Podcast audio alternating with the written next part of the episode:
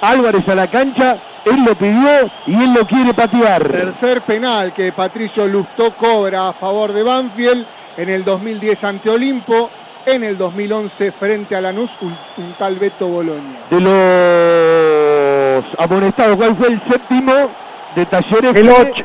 El 8 Juan Méndez. El que hizo el penal. Tiene siete amonestados Álvarez y un penal que vale oro. 42 minutos, la orden de Lustó Álvarez. ¡Tiró! ¡Gol! ¡Gol!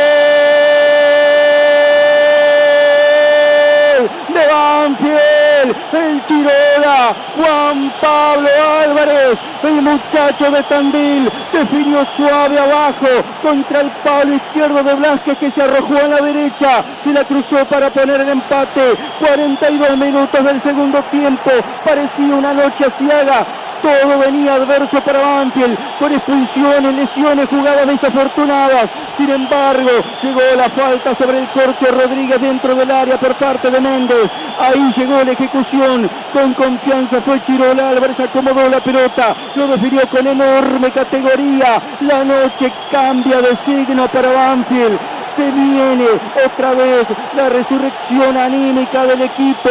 Ha conseguido el empate en el final del partido. Sigue soñando Banfield, sigue soñando que la vida le da otra oportunidad para seguir creciendo, para acomodar mejor las cosas. Tiene que ser una noche favorable en Córdoba, en el Mario Alberto Kempes. La definición de matador de Chirola para que sea Talleres 2, Banfield 2.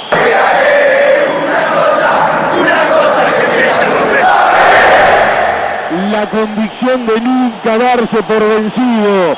Penal de Juan Méndez al Porcho Rodríguez porque Banfield la fue a. Agarró la responsabilidad Álvarez. Pierna derecha, palo de golf.